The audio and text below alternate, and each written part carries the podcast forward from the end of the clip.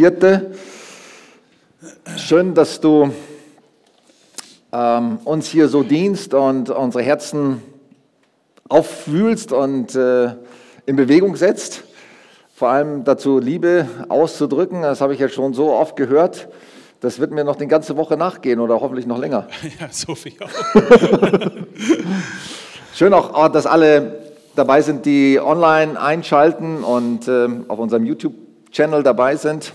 Herzlich willkommen und natürlich alle, die hier sind. Und wir freuen uns auf den nächsten Vortrag, die Sehnsucht nach dem Paradies.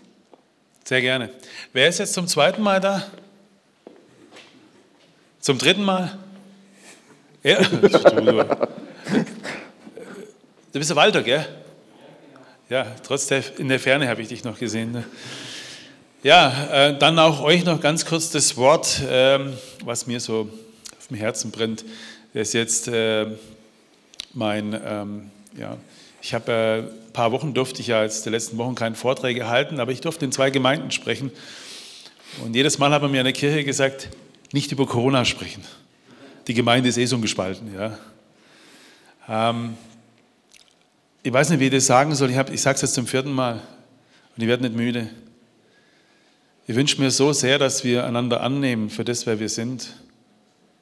Dass niemand irgendjemand Ablehnung äh, entgegenbringt, weil er, weil er anders denkt, anders fühlt, wie wir denken, fühlen, was immer auch das ist, was wir denken und fühlen. Und ähm, ich habe so bei Facebook mal so, manchmal so wie Christen miteinander umgehen. Da hat, äh, wenn jemand geschrieben hat, ja, er glaubt das nicht alles so und er findet das alles übertrieben, da hat der eine Christ dann geschrieben, ja, dann entfreunde ich mich jetzt von dir. Wenn du so denkst, will ich nie wieder was mit dir zu tun haben. Das macht mich so traurig.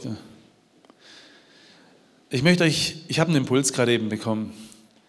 Ich habe viele schreckliche Nachrichten in meinem Leben bekommen, schreckliche. Und ich war schon dabei, wie man Menschen schreckliche Nachrichten überbracht hat. Wisst ihr, dass die Leute geschrien haben, das kann nicht sein, das kann nicht sein, das darf nicht sein.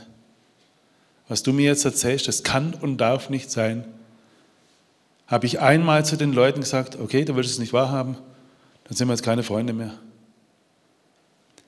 Ist es vielleicht Angst? Und wir gehen voneinander weg, wirklich? Wisst ihr, was wir tun sollten? Aufeinander zugehen, jetzt noch mehr.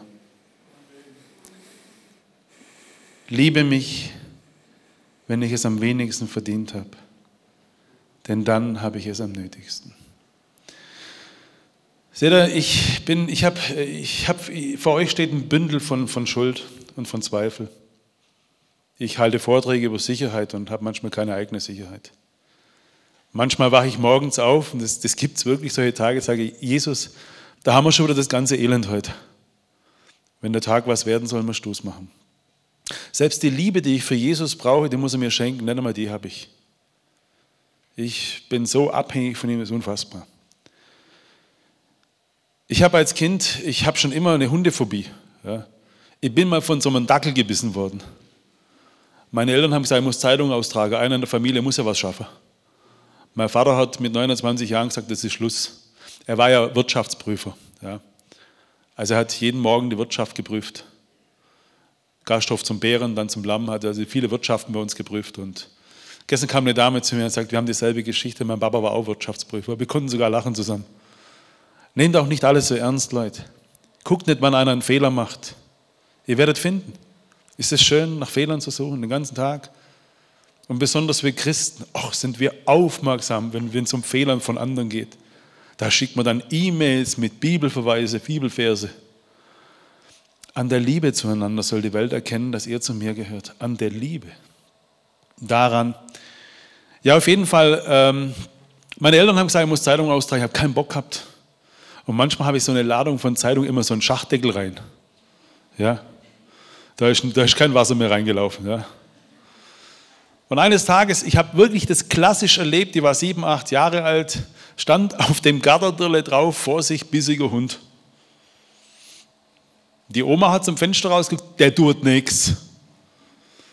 Und ich gehe da rein, ich habe ihr vertraut und da hängt der Dackel schon an meiner Wade dran. Da hat sie gesagt, also das hat er wirklich noch nie gemacht. So kenne ich mein Fifi gar nicht. Auf jeden Fall, ich musste ins Krankenhaus. Ja.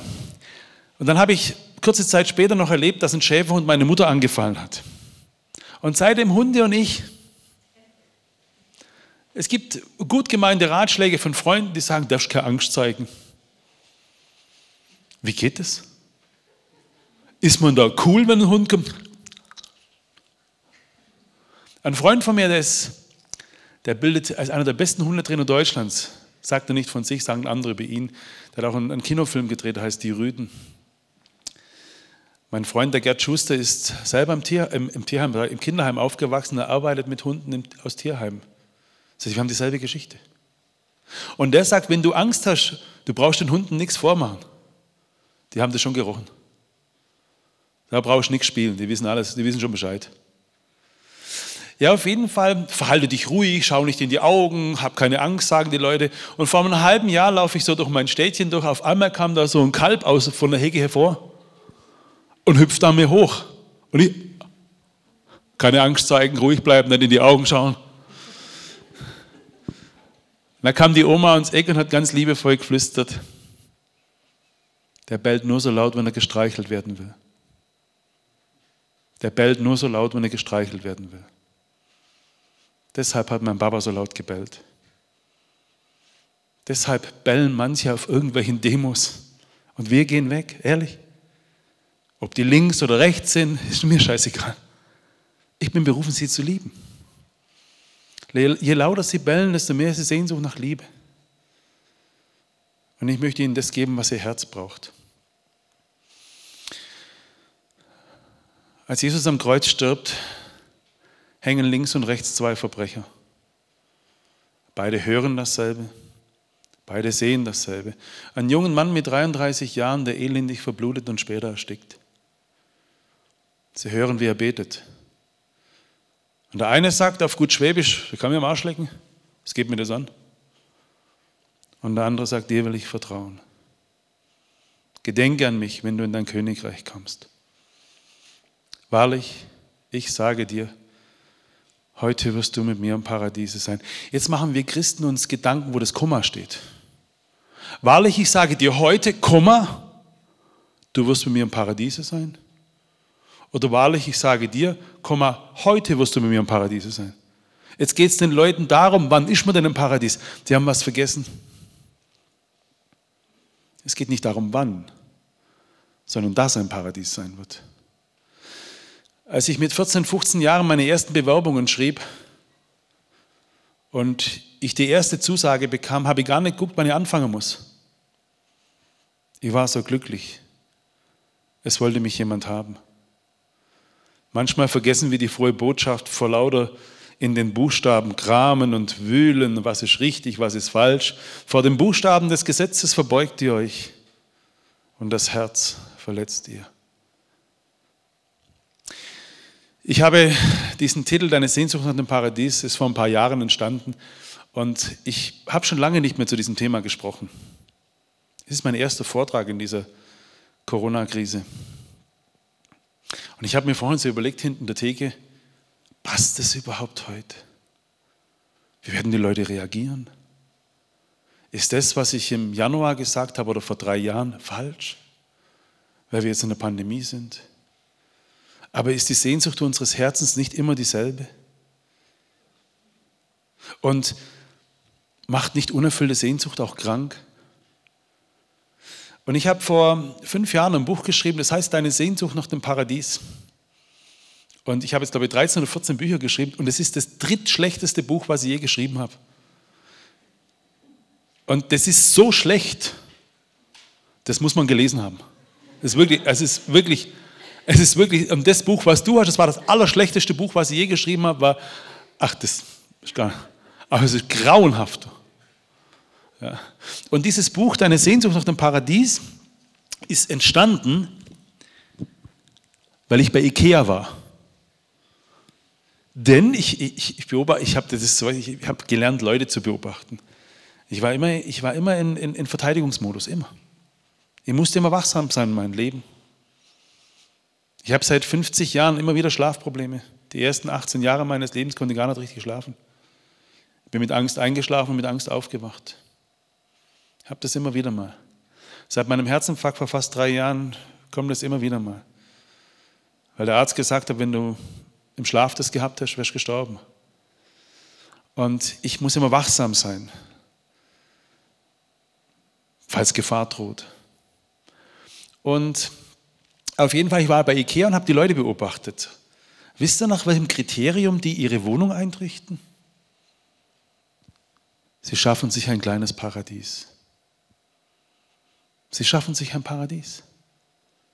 Der Gärtner schafft sich ein Paradies. Frauen, die ihre Gärten pflegen, haben mir gesagt, guck mal, da habe ich mein eigenes Paradies.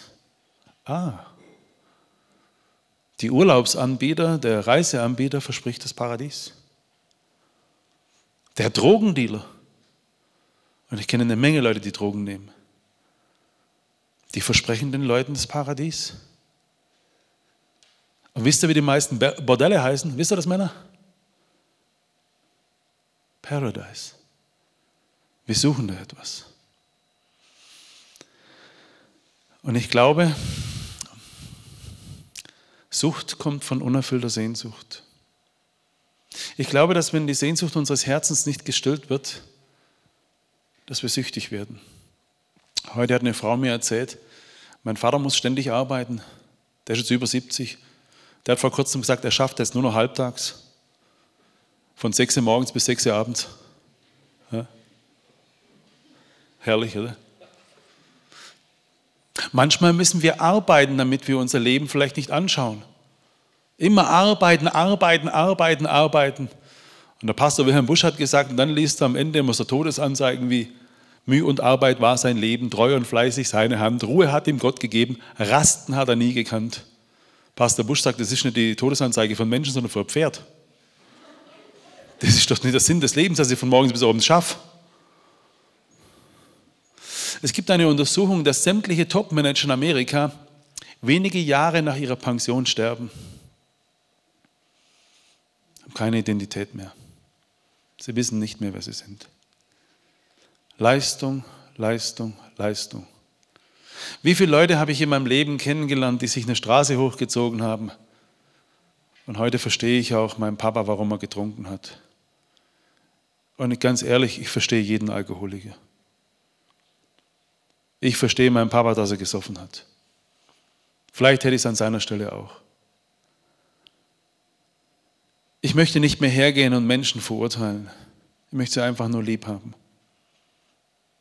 Ich möchte es ganz kurz erwähnen, ich habe, das sage jetzt zum zweiten Mal, für die, die meine Geschichte nicht kennen, mein Vater hat mich oft verprügelt und gedemütigt. Ich habe die Sehnsucht nach dem Himmel, nach dem Paradies, seit ich ein kleiner Junge bin. Als ich mit meinem Papa versöhnte vor 13 Jahren und er mir seine Geschichte erzählte, dass der Opa im Krieg war, in Gefangenschaft war und ihn verprügelte und dass der Opa auch von seinem Vater geschlagen wurde, da habe ich es verstanden. Wenn ich heute noch einmal die Gelegenheit hätte, meinem Opa zu begegnen, würde ich ihm zwei Dinge sagen. Während ich ihn umarme, würde er es zulassen. Ich verstehe dich, Opa, und ich liebe dich. Ich verstehe und liebe dich. Ich verstehe die Rechtsradikalen, ich verstehe sie und liebe sie. Ich verstehe sie wirklich. Es ist ihre Familie, es ist ihr kleines Paradies. Es gab eine Untersuchung von Linksradikalen, die vor ein paar Jahren in Hamburg alles zerlegt haben. 90 Prozent von denen kamen aus kaputten Familienverhältnissen. Eine Familie ist ein Stück Himmel, ein Stück Paradies. Aber wenn diese Sehnsucht nicht gestillt wird, was manche Menschen machen, wenn ihre Sehnsucht nicht gestillt wird, dann kann es in Sucht enden. Ich lese in der Bibel eine schöne Geschichte.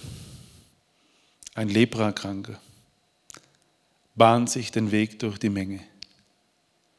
Oh, die Leute haben mit Steinen geworfen. Sie waren entrüstet, sie waren empört.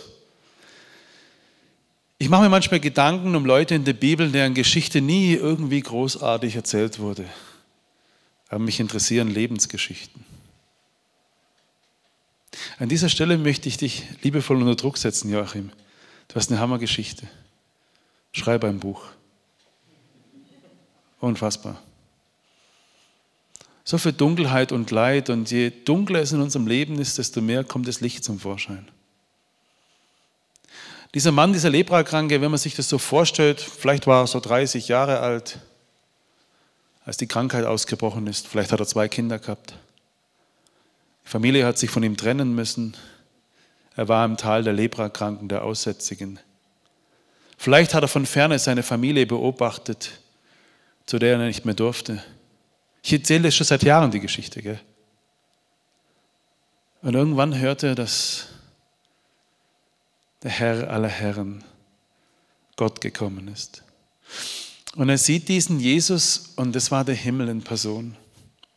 Der Himmel kam zu ihm. Und es war es egal, was die Leute schreien und lästern und Steine werfen. Und dann steht er irgendwann mal vor seinem Herrn. Pastor Busch hat gesagt, das zerbrochene Menschenbild und Christus, die zwei müssen zusammen. Und dann macht Jesus etwas, was viel kostbarer ist als die Heilung an sich. Seht ihr, mein Papa konnte mich nicht in den Arm nehmen, ich ihn nicht.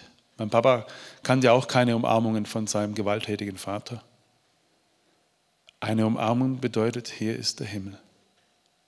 Du bist angenommen.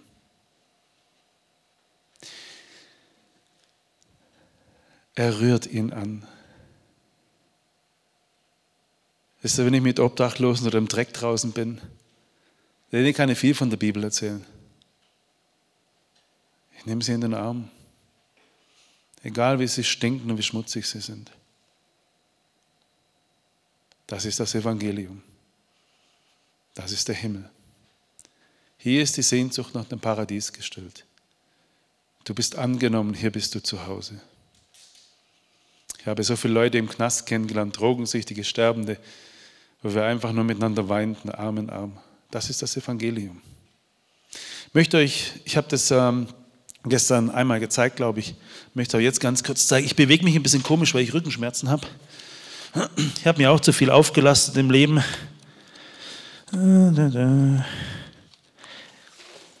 Ah, lass Flagge. Vor 25 Jahren sind in Amerika Zwillingsmädchen auf die Welt gekommen, die kamen zu früh. Und irgendwann sagt sich die Ärztin, ich glaube, die zwei kommen nicht durch. Aber die waren doch monatelang unter einem, in einem, unter einem Herzen, unter dem Herzen ihrer Mutter. Die waren doch zusammen. Und dann hat die Dame etwas gemacht, was nicht erlaubt war. Sie packt beide Mädchen in einen Brutkasten rein. Und wisst ihr, was sie nach ein paar Minuten sieht? Das, was ihr jetzt seht.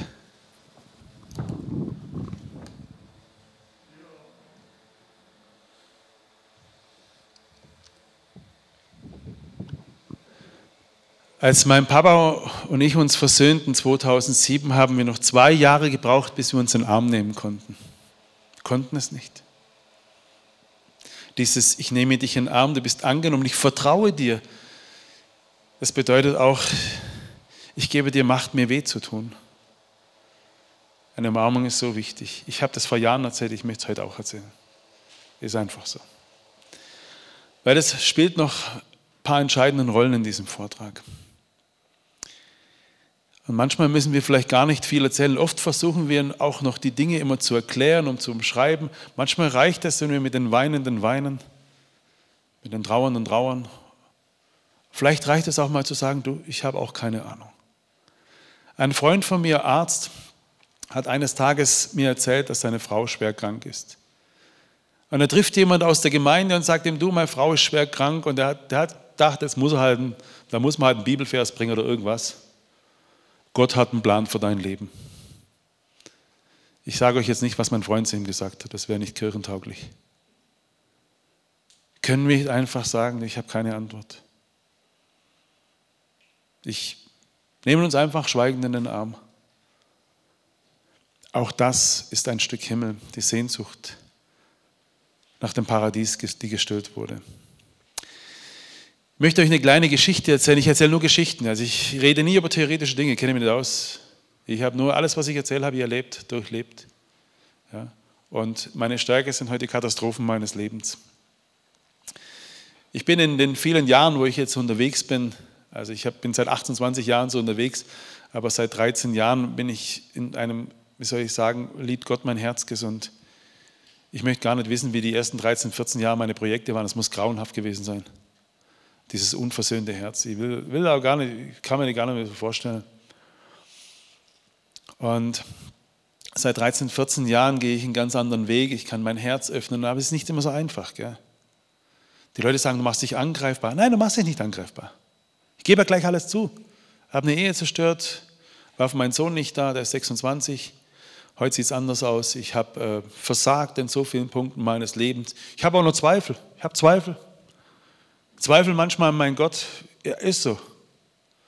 Ich habe so viele Sterbende gesehen, ich habe kleine Kinder im Sterben begleitet, ich frage mich warum und kriege keine Antwort. Und ah, ich kann es ihm sagen. Wenn das in meinem Herzen so aussieht, kann ich es auch gleich sagen. Und übrigens, wenn ich die Psalmen durchlese, fühle ich mich in guter Gesellschaft. Das sind Geschichten. Ich muss nicht immer alles wissen und alles verstehen. Übrigens, als Jesus gen Himmel fährt, steht in der Bibel drin, viele glaubten an ihn, einige aber zweifelten.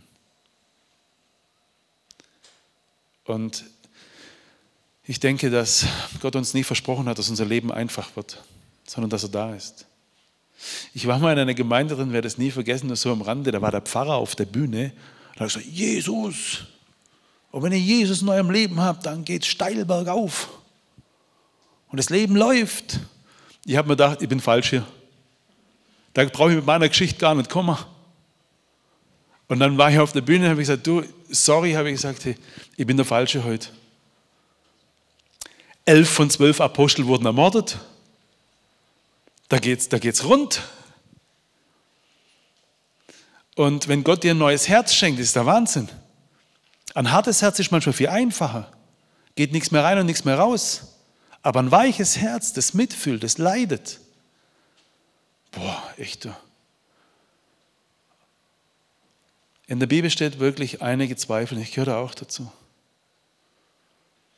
Und später sagt der Pfarrer zu mir, wo der Gottesdienst vorbei war, war so ein Kirchencafé, sagt er, kann ich mit dir reden? Ich sehr gerne. Er sagte zu mir, bin am Tiefpunkt meines Lebens. Ich, du? Sag ich, und heute Morgen, was war heute Morgen? Sag das war der Pfarrer. Mir geht's elendig. Ja, mir auch manchmal.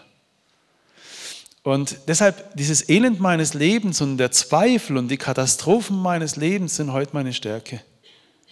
Früher habe ich versucht, mit Urkunden, mit Ausbildungen, mit Lehrgängen, mit was weiß ich was zu glänzen, mit Referenzen. Meine Referenzen heute sind, ich wurde mal in einem Vortrag von Jugendlichen gefragt, die kannten nicht meine Geschichte. Da hat hinten einer geschrien, hey Alter, du hast uns gar nichts zu sagen.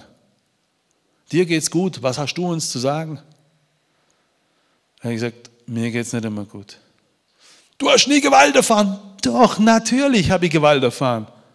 Nicht zu wenig. Einer hat mir gesagt, du warst nie obdachlos, willst du Projekte mit Obdachlosen machen? Das ist doch alles nur theoretisch. Nein, natürlich war ich obdachlos ein paar Monate. Ich kenne mich da aus.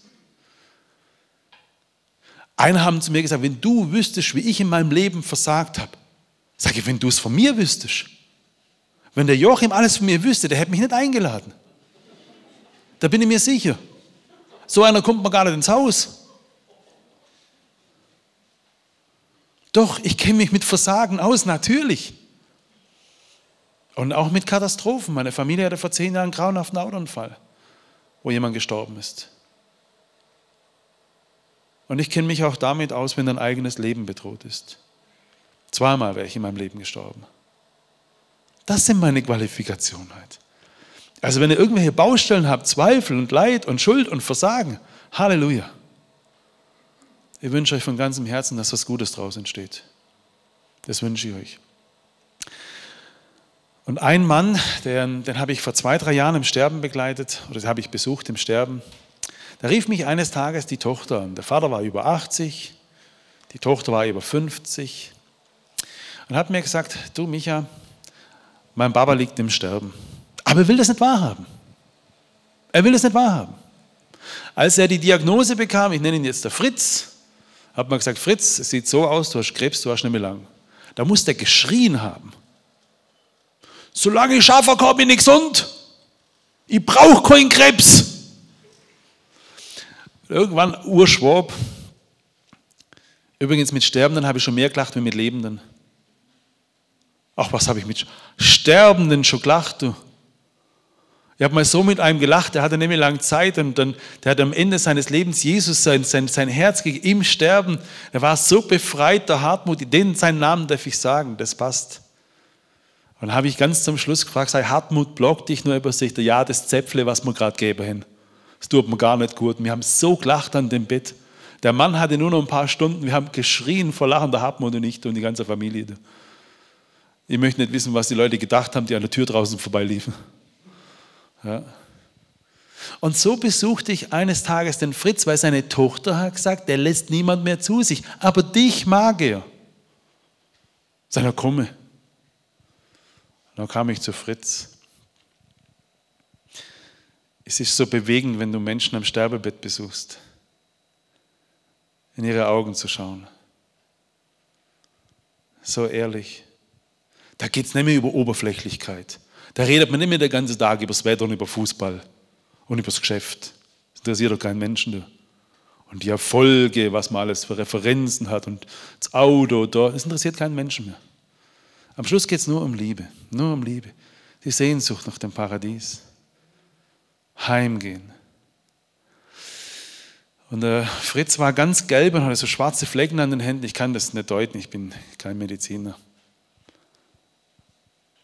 Und irgendwann habe ich ihn gefragt, sage Fritz, nachdem wir die Oberflächlichkeiten abgearbeitet haben, sei Fritz, du musst sterben. Weißt du, wo es hingeht? Er sagte, ich habe keine Sicherheit in mir, keine Sicherheit.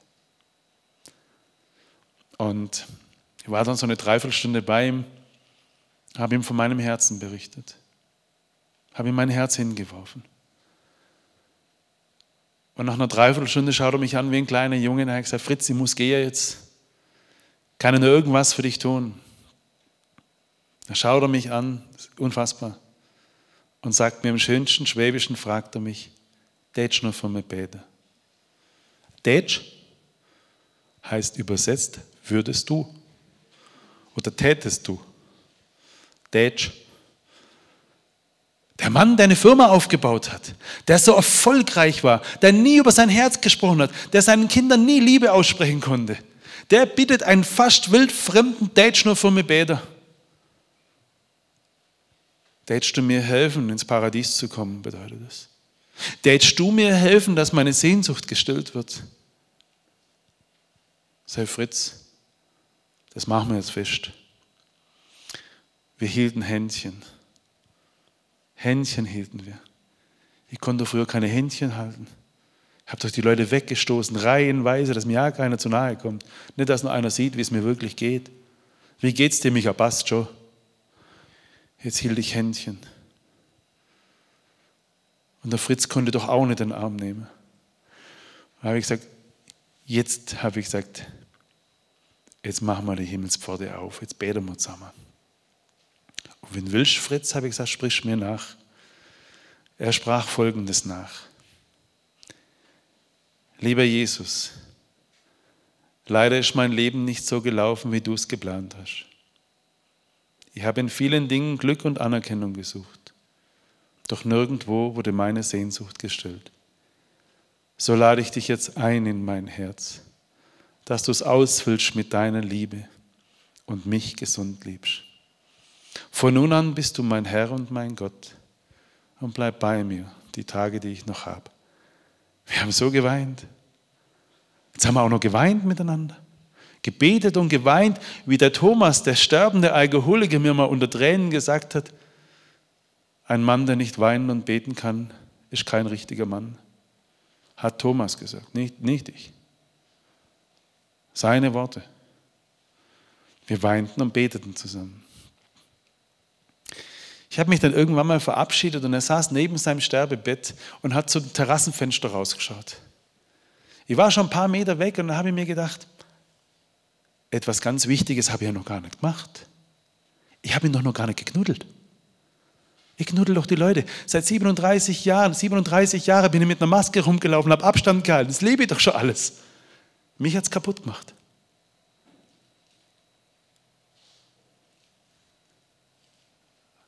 Und diesem Mann habe ich gezeigt, wie ich wirklich bin.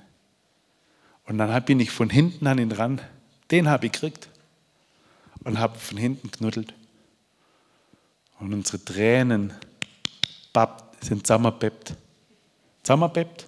Do you understand? Zusammengebebt?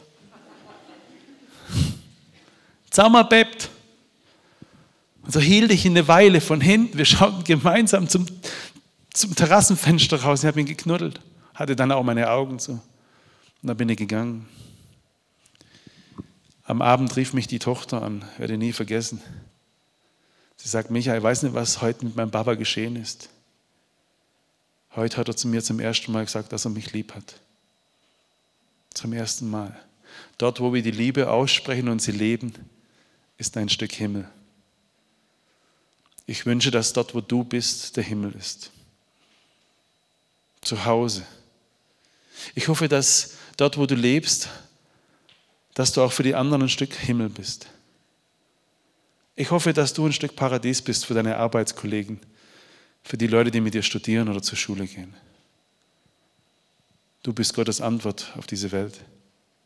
Du bist Gottes, du bist kein, äh, was sagt man heute, äh, Gefährder.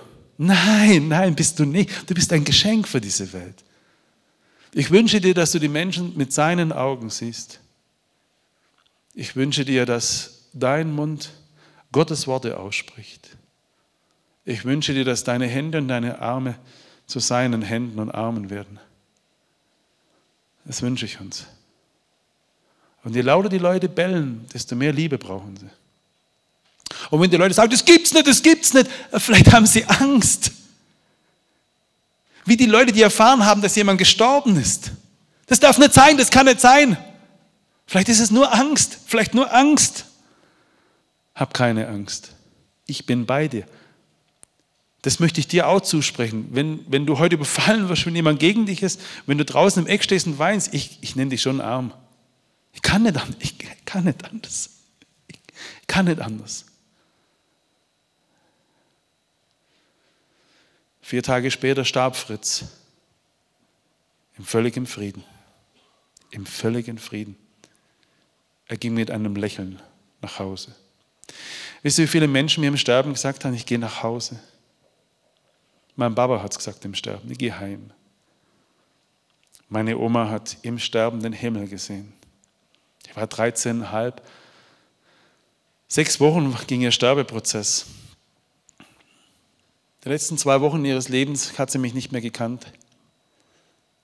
Und eines Tages war ich ganz alleine mit ihr, da schaut sie mich an und sagt, zeigt zur Wand, sagt, du? Sei wen? Da ist er.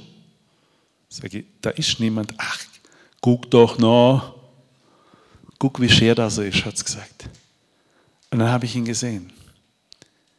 In ihren Augen, in ihrem Gesicht. Denn die auf Gott schauen, werden leuchten wie die Sonne. Und das habe ich auch schon zwei, dreimal in diesen zwei Tagen gesagt. Wer auf dich schaut, muss ein bisschen Gott sehen.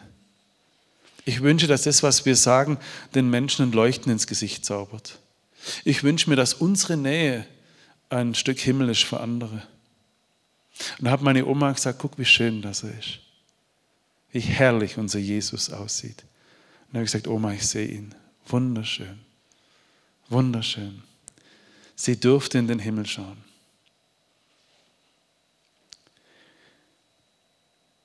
Und was öffnet uns den Himmel?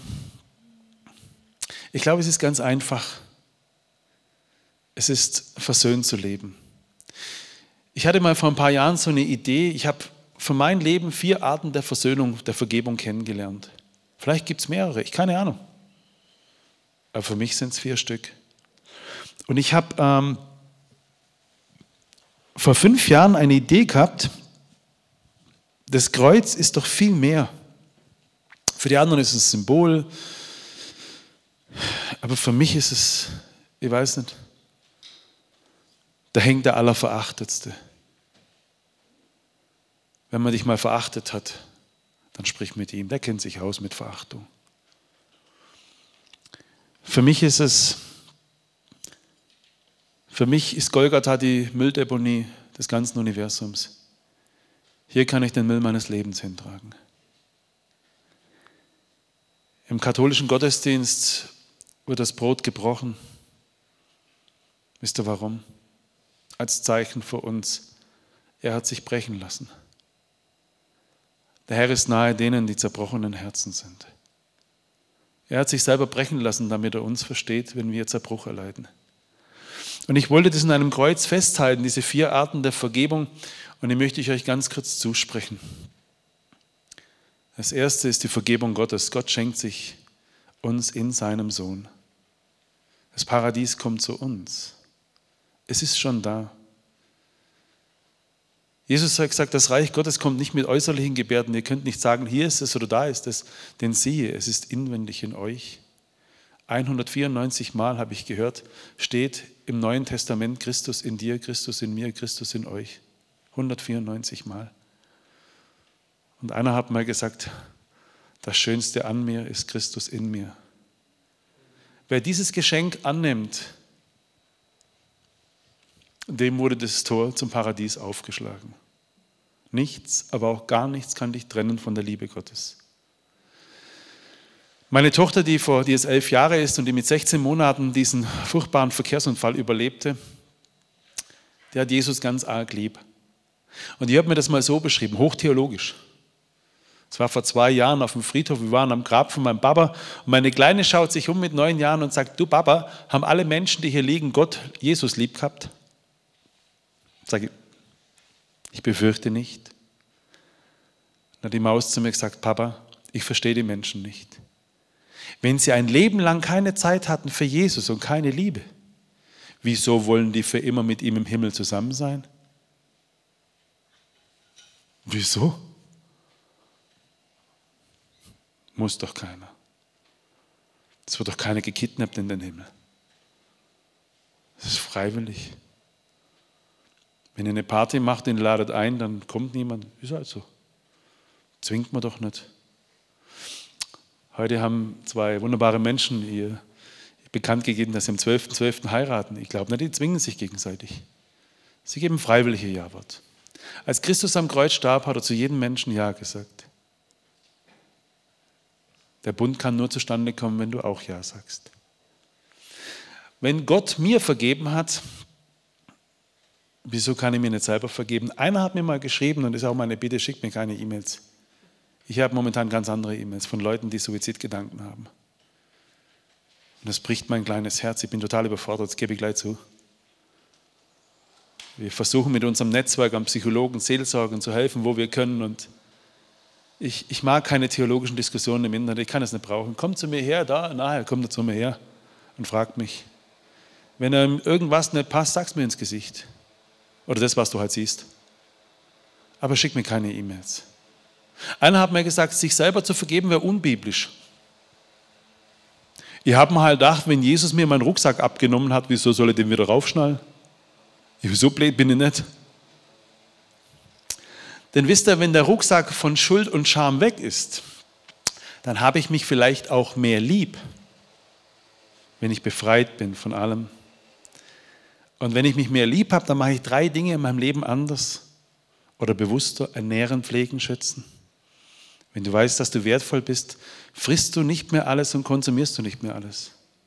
Wenn du weißt, dass du wertvoll bist, dann pflegst du dich. Wenn du weißt, dass du wertvoll bist, schützt du dich. Man schützt, was man liebt. Das dritte ist, vergib jeden Menschen, der dir wehgetan hat. Jeden. Vergeben bedeutet nicht gutheißen. Vergeben, ich vergebe es. Seht ihr, wenn ich euch jetzt ein paar Sachen in die Hand gebe, ja, und eine Post und ein Dauerbuch und den Notenständer, irgendwann wirst du sagen, ich kann es nicht mehr halten, ich kann es nicht mehr tragen. Ja, dann gib es ab. Ich habe dem Unfallverursacher meiner Familie vergeben. Nicht, weil ich so ein toller Kerl bin.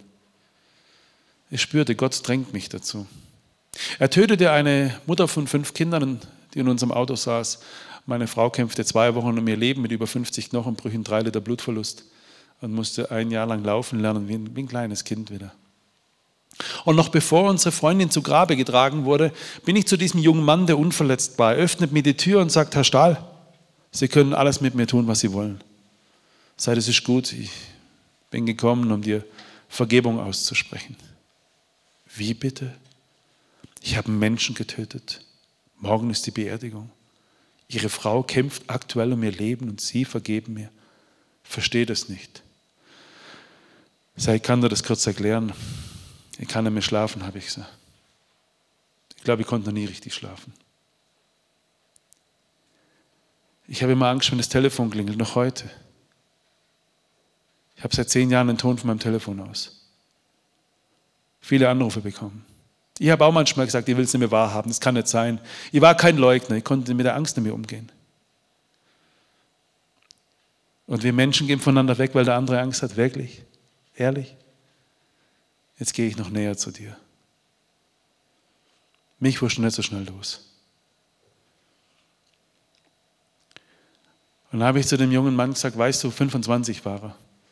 Für 140 Stundenkilometer, 70 waren erlaubt.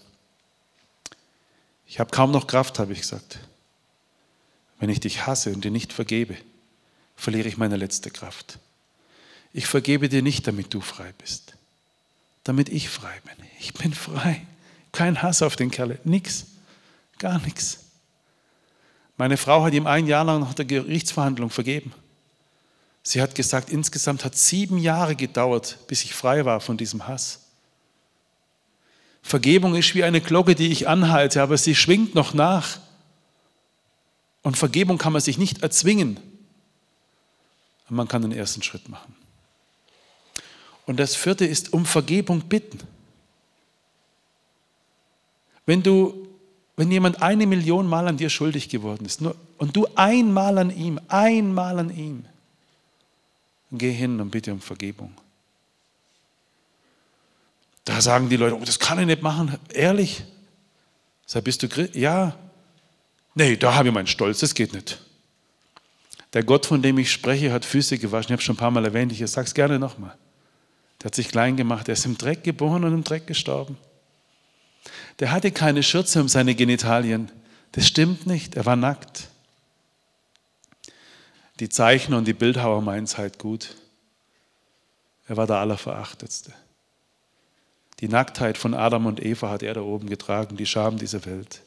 Unsere ganzen Heimlichkeiten, unser schamhaftes Verhalten hat er ans Kreuz gebracht.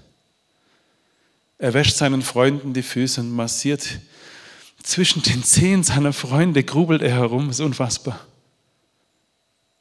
Und reitet auf einem Esel nach Jerusalem ein. Er demütigt sich. Hände, die Sterne in den Himmel setzten und Planeten, ihre Bahn gab. Grubeln zwischen den schmutzigen und stinkenden Füßen seiner Freunde.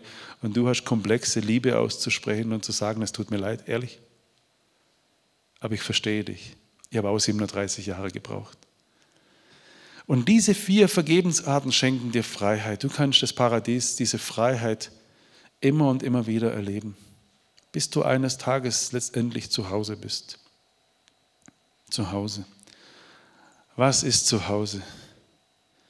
Ich sehe mich schon ein ganzes Leben lang. Ich, ich habe vor zehn Jahren mal nach dem Unfall meiner Familie gesagt, ich mache keine Vorträge, mir ist zu anstrengend. Irgendwann habe ich sogar gesagt, ich mache jetzt keine Vorträge mehr vor Christen. Obdachlose, drogensüchtige Bandenmitglieder hängen an meinen Lippen und Christen schicken mir immer wieder E-Mails. Da, jetzt hast du den Bibelvers falsch ausklickt. Das hast du wieder falsch gemacht. Ach, ich habe, glaube ich, schon alles jetzt an Beleidigungen in meinem Leben durch. Ich möchte einfach, dass wer dir und mir begegnet, ein Stück vom Himmel sieht. Das ist alles. Und das durfte ich erleben, weil ich ähm, möchte jetzt noch eine Sache euch erzählen von diesem Mädel. Du darfst mich nachher begleiten. Ich möchte aber noch ein bisschen was dazu erzählen. Ich werde euch jetzt ein paar Worte sagen von Maya Loretta. Ich habe immer Bücher über mein Leben geschrieben, über das, was ich erlebt habe, auch mit anderen Männern, mit anderen Leuten.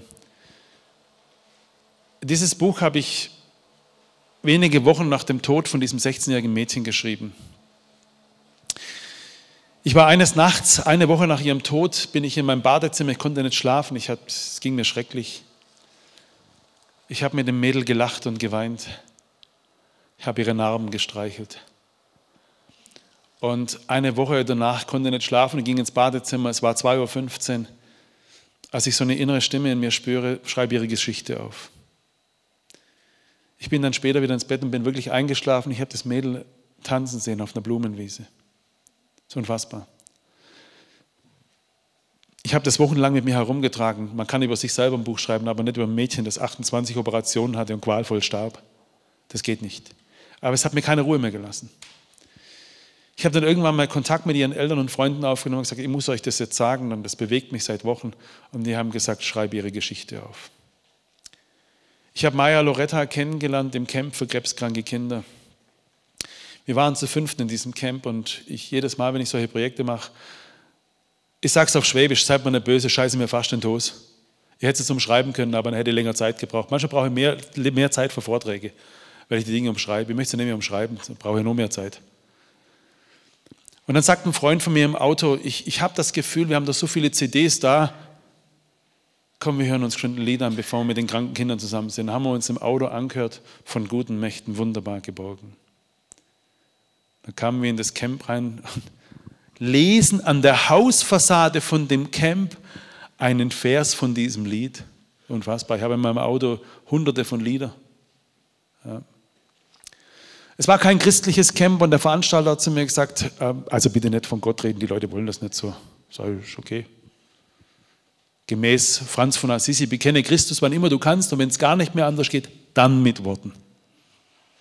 Wisst ihr, wenn wir eine Tür aufmachen, das ist das Evangelium. Wenn wir einander beistehen, das ist das Evangelium. Wenn wir nicht weglaufen, wenn einer schreit, sondern seine Angst erkennen und da bleiben, das aushalten. Das ist das Evangelium. Ich ertrage dich. Ich halte das aus. Ich bin bei dir. Und ganz zum Schluss fragt mich einer von den kleinen Hosenscheißern, die ich so liebe. Micha, er war elf Jahre. Was gibt dir Kraft in deinem Leben? Und ich schaue zum Veranstalter, sage ich dafür antworten. Ja, ja. Sage, es ist Jesus. Ich habe keine Ahnung, warum ihr so krank seid. Keine Ahnung. Ich habe keine Antworten. Ich habe keine Antworten für mein Leben. Aber ich weiß, dass er mich lieb hat und euch auch. Das war meine Antwort. Da kam dieses Mädchen, damals 15, auf mich zu mit ihren Krücken, wunderschön, führte mich unter einem Baum und sagt, Micha, heute habe ich noch gebetet, dass einer kommt und Jesus bekennt. Und du bist da. Sage, du glaubst an Jesus, sagt sie von ganzem Herzen. Jeden Tag bedanke ich mich für drei Dinge, sagt sie. Jeden Tag. Ich bedanke mich für das Rauschen der Bäume. Ich habe das später verstanden. 18 Monate Krankenhaus. An diesem Abend habe ich in meinem Garten gesessen und mich für das Rauschen der Bäume bedankt. Das zweite war, was heute leider nicht möglich ist, für jedes Lächeln. Ich liebe es, wenn Menschen lächeln. Es ist ein Stück vom Himmel. Und dann liebe ich es, hat sie gesagt, wenn Menschen mich in den Arm nehmen. Es gibt nichts Schöneres als Umarmungen. Das ist der Himmel, Micha. Da haben wir drei Dinge unter diesem Baum gemacht. Wir haben uns zusammen bedankt für das Rauschen der Bäume, haben miteinander gelacht und lagen uns in den Armen. Maya Loretta hatte dann noch einen Wunsch, sie hatten eine To-Do-Liste gehabt. Übrigens, der Pfarrer hat an der Beerdigung gesagt, wir alle sind im Sterben, wir alle. Habt ihr eure To-Do-Liste schon? Wir wissen, wir sind alle, wir wissen alle eines Tages gehen. Die Dinge, die wir noch in Liebe machen sollten, sollten wir tun. Und Maya, das ist kein Spaß, die wollte nach New York, die wollte nach London, nach Wien und mit mir heute vor fünf Jahren nach Bautzen. Das ist eine, das ist eine Reihenfolge. He? Und da hatte ich mit meiner Kollegin, mit meinem Sohn und mit der Maya, wir vier waren unterwegs zu Gottesdiensten. Wir haben einen Vortrag gehabt vor 300 Leuten, wo fast nur Atheisten da waren. Und an diesem Tag hat man jemand gebracht, ein Mädchen mit 13 Jahren, das in derselben Woche ihren Vater verloren hat, Herzinfarkt, der auf dem Sofa starb. Da haben sie mich gefragt, die Maya und mich, können wir das Mädchen bringen? Ja. Maya, hättest du ein paar Worte für das, Mädchen? Ja, ja, bringt sie nur. Da hat man dieses Mädchen, das Tage davor ihren Vater verloren hat, in unfassbarer Trauer war. Wisst ihr, was die Maya mit ihr gemacht hat? Wisst ihr was? Sie nahm sie in den Arm. Wisst ihr, wie lange? Über eine Stunde. Kein einziges Wort. Während ich mit fünf, sechs Leuten gesprochen habe, hat sie eine Stunde das Mädchen im Arm gehabt. Das Paradies ist gekommen. Ihre Arme waren Gottes Arme. Tja, diese Botschaft gebe ich seit Jahren. Es ist der Himmel. Geht nicht voneinander weg. Streitet nicht wegen Corona. Rückt näher zusammen. Eine achtet den anderen höher als sich selber. Liebt einander. Die Maya, sie wollte einfach nur, dass die Leute Jesus kennenlernen. Und das wünsche ich euch auch. Und dass diese Liebe immer tiefer wird. Dann habt ihr das Paradies in euch. Eines Tages werden wir sagen, wir gehen nach Hause. Ich habe schon immer Sehnsucht nach zu Hause. Ich habe noch nie ein richtiges Zuhause gehabt, als Kind, als Jugendlicher. Wie oft wurde ich abgelehnt in der Schule? Die ersten Freundinnen, die ich hatte, als die erfahren haben, aus welchem asozialen Elternhaus ich komme, war Schluss. Wenn die Mädels den Schluss gemacht haben, dann hat der Vater Schluss gemacht. Der Sohn von dem Asozialen kommt uns nicht ins Haus. Ich musste mich verstellen. Ich habe ich hab ein furchtbares Leben geführt. Und seit 13 Jahren darf ich erleben, dass Gott mein kleines, krankes Herz gesund liebt. Ich muss mehr stark sein. Gott ist in meiner Schwachheit mächtig. Oh, was habe ich kämpfen müssen in meinem Leben? Kampfsport und Security. Ach, ein armer Kerl, du. Und jetzt, heute kann ich weinen. Und ich trage dieses Zuhause in meinem Herzen. Und das, das wünsche ich euch, dass wer euch begegnet, dem Paradies begegnet. Seht vielleicht den Schmerz hinter dieser Angst, aber rennt nicht voneinander weg. Ich bitte euch von ganzem Herzen. Ich würde euch gerne jetzt zum Schluss ein paar Zeilen von Maya vorlesen. Das habe ich in der vorigen Gruppe auch gemacht und würde dann zum Schluss beten. Ich habe heute Nacht auch eine schlaflose Nacht gehabt. Ich bin um 1.15 Uhr eingeschlafen und um 5.45 Uhr war ich wach und ich habe viereinhalb Stunden geschlafen. Und ich habe an euch gedacht, ich, ich mache das nicht zur Unterhaltung hier. Ich, ich sage mir, Gott, du legst mir so viel Verantwortung in meine Hände, in, in das, was ich sage. Ich, ich, du musst Herz, ich kann das nicht, ich kann nicht mein Buch schreiben, ja. Sie dort, das drittschlechteste Buch meines Lebens da und sie hat das schlechteste Buch meines Lebens. Das, das Mädel, die Naomi, hat das schlechteste Buch gelesen. Ja? Ich kann keine Bücher schreiben. Aber wenn es was werden soll, Gott macht es schon. Christus in mir, der Himmel in dir. Und ich hoffe, dass dort, wo ihr seid,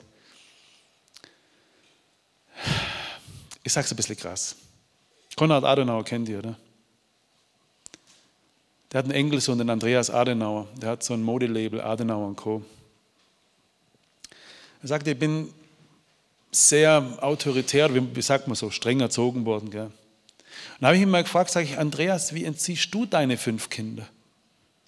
Dann hat er etwas gesagt, das werde ich nie vergessen. Ich sage es euch jetzt. Ich scheiße sie mit Liebe zu. Nur Liebe. Nur Liebe. Liebe, Liebe, Liebe. Du kannst mich anbrüllen, du kannst mich beleidigen. Ich werde dich lieben. David Wilkerson, der Pastor in Amerika, der unter gefährlichen Gangs gearbeitet hat, der wurde mal von einem Anführer einer Gang bedroht und hat gesagt, Pfaffe, verpiss dich jetzt hier aus der Ecke oder ich schneide dich in tausend Einzelteile. Was sagst du dazu? Und er antwortet ihm, dann würde jedes einzelne Stück davon dich immer noch lieben. Darum geht's. Liebe. Denkt ihr, der Himmel wäre der Himmel, wenn Gott nicht da wäre?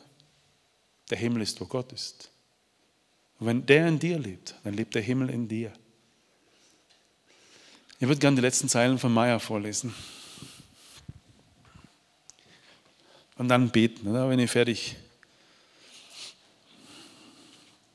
Also, ich habe hab einer alten Dame was versprochen, das darf ich mir nie vergessen. Ich gehe immer mit meinen drei Freunden in den Wald spazieren, zu viert. Die Dreieinigkeit und ich. Ich weiß gar nicht, wie das gesetzlich so ist, wenn wir zu viert unterwegs sind. Wer zahlt denn da von uns vier? Und ich bin sehr gerne im Wald. Früher ich, bin ich geflüchtet, weil in der Einsamkeit tut dir keiner weh. Deswegen bin ich sehr gerne allein auch. Mache das heute noch so gerne. Aber Jesus und ich, das, äh, wenn wir zusammen sind, da entstehen, da entstehen Bücher im Wald. Und da ist das Post entstanden, weil mich mal eine über 80-jährige Frau darum gebeten hat, die Jungs und die Männer in einer Sache zu unterrichten, die verloren gegangen ist. Ich werde nie vergessen, als ich sie fragte, was ist das? Sie sagt, die Tugenden der Ritterlichkeit. Und dann ist im Wald dieses Plakat entstanden. Es hängt in vielen Gefängnissen, mittlerweile in Bundeswehrkasernen. Es hängt in vielen Schulen drin. Alle Tugenden, die da draufstehen, es gibt nur einen Menschen in der ganzen Menschheitsgeschichte, der alle Tugenden in einer Person vereint. Es ist Jesus. Was für ein Name. Und heute kam mal jemand zu mir her und hat gesagt, er hat kein Geld. Sagt, dann nimmst du was weg. Hey, ich habe früher keine Schuhe gehabt. Ich habe kein Zimmer gehabt.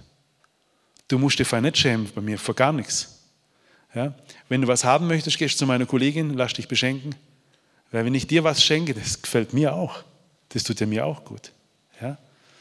Und dann ist der Werbeblock beendet. Ich habe einen YouTube-Kanal. Weil meine Tochter vor einem Jahr gesagt hat, Baba, du musst so cool werden wie Sally. wer ist Sally? Die backt immer, gell? Sallys Welt. Und dann haben wir meine Tochter mit damals zehn Jahren geholfen, einen YouTube-Kanal. Also da sind jetzt 100 Vorträge drauf. Da habe ich schon eine Bitte an euch, dass ihr das weitergibt, weil ich, ich glaube, ich habe manchmal eine Art zu reden, die bei den Kaputten und Gescheiterten ein Stück ankommt. Bei denen, die schlauer sind wie ich, natürlich nicht. Oder die besser Übrigens, mit Besserwisserei und Rechthaberei wirst du keinen Menschen auf die Seite Gottes bringen, nur mit Liebe. Also teilt es fleißig, vielleicht berührt es ein paar Herzen. Viele sitzen jetzt einsam in der Bude drin und geben keinen Einblick in ihr Herz. So würde ich jetzt zum Abschluss beten und ein paar Zeilen von Meier vorlesen. Wie gesagt, es war Anfang Dezember, als viele dieser Worte, die ich jetzt ausspreche, gesagt wurden. Und sie ist am 18.03.2000 16 gestorben und hat sich noch wenige Tage vor ihrem Tod taufen lassen. Ich habe sie gefragt, Maya, warum? Für die sichtbare und unsichtbare Welt. Ich gehöre Jesus. Und sie hat immer gestrahlt. Sie hat zu mir gesagt, Micha, du musst nicht weinen, dass ich sterbe. Ich gehe nur nach Hause. Ich gehe nach Hause. Wie sehr wünsche ich mir, dass jeder, der uns begegnet, einem Stück zu Hause begegnet. Ich bin erfüllt. Die Liebe Gottes füllt mich total aus. Lieber lebe ich nur ein paar Jahre und weiß mich von Gott geliebt, als 100 Jahre ohne dieses Wissen und ohne diese Liebe. Es ist nicht wichtig, wie lange du lebst sondern wie du lebst. Einen Vortrag damals beendete sie mit der Bitte, lebt miteinander in Liebe. Lebt miteinander in Liebe. Einer achten Klasse sagte sie, lauft draußen nicht ständig mit den Kopfhörern rum und schaut nicht ständig in eure Handys rein. Ihr verpasst sonst das Rauschen der Bäume Ihr verpasst das Singen der Vögel. Ihr verpasst einander. Ihr verpasst Menschen. Ehrt eure Eltern und bedenkt, auch sie haben es oft nicht einfach. Versöhnt euch nach jedem Streit, noch bevor die Nacht anbricht. Denn ihr wisst nie, was morgen ist. Und legt ein kleines Leben in Gottes große Hand.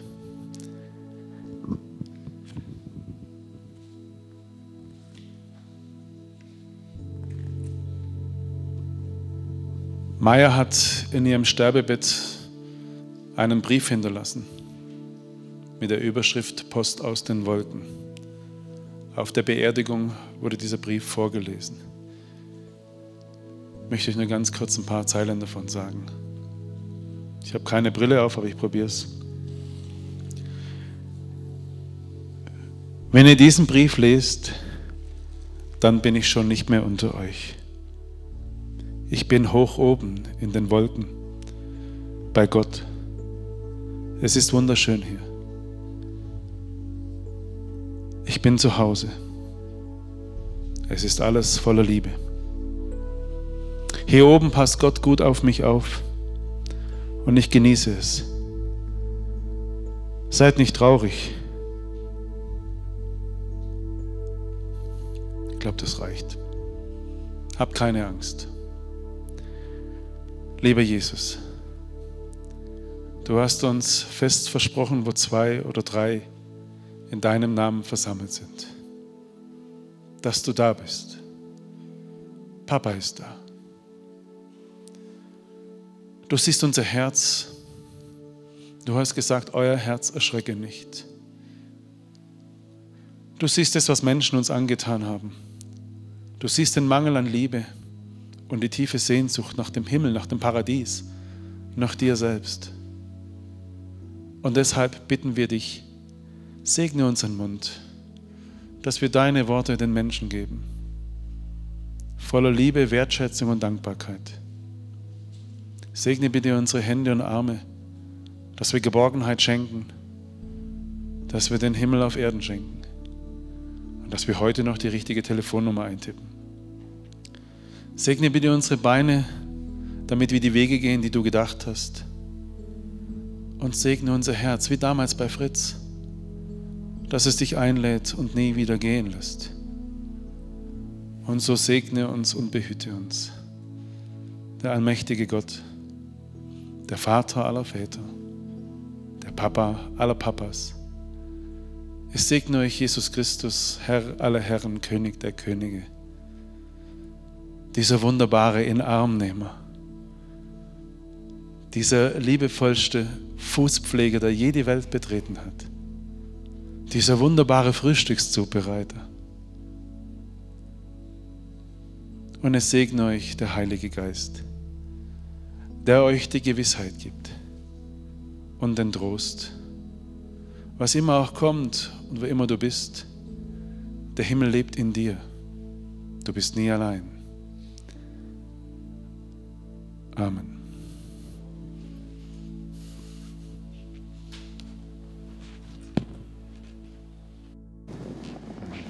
Bleibst du noch einen Moment vorne?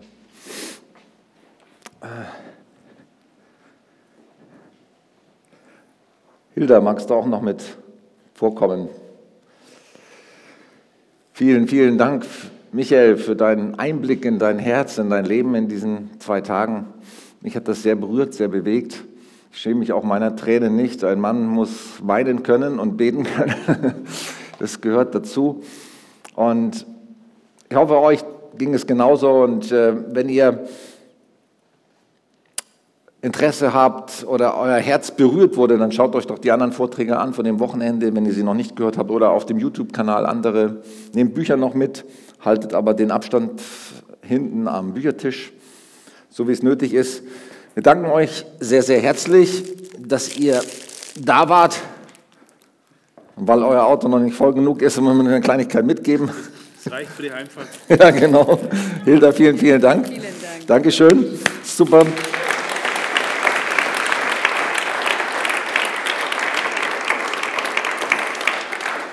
Ja, genau. Vielen, vielen Dank. Und, oder ich würde gerne noch beten, vielleicht für, für Michael auch oder für, für, euer, für dich, für deine weiteren Dienste, für, für, auch für Hilda, für eure Schule. Lass uns nochmal aufstehen am Ende und sie auch segnen. Du hast uns gesegnet, du hast uns gedient, wie du es mit vielen Menschen tust. Und ich hoffe, du erlebst auch viele Menschen, die dich segnen und die dir dienen. Absolut. Ja, und wir beten jetzt für Michael, Jesus, wir danken dir für ihn, dass er uns gedient hat hier in diesen Tagen, dass er sein Herz geöffnet hat, sein Leben geöffnet hat, sich verletzlich gemacht hat, uns von deiner, seine, deine Liebe hat fließen lassen durch sich zu uns. Und wir beten, Herr, dass das nie aufhört und sogar noch viel stärker wird, dass deine Liebe sein Herz berührt und ihn selber satt macht, so wie, wie bei Loretta. Ich bin voll mit deiner Liebe, dass er das auch jeden Tag erlebt und noch immer stärker und noch viel weitergeben kann an Menschen.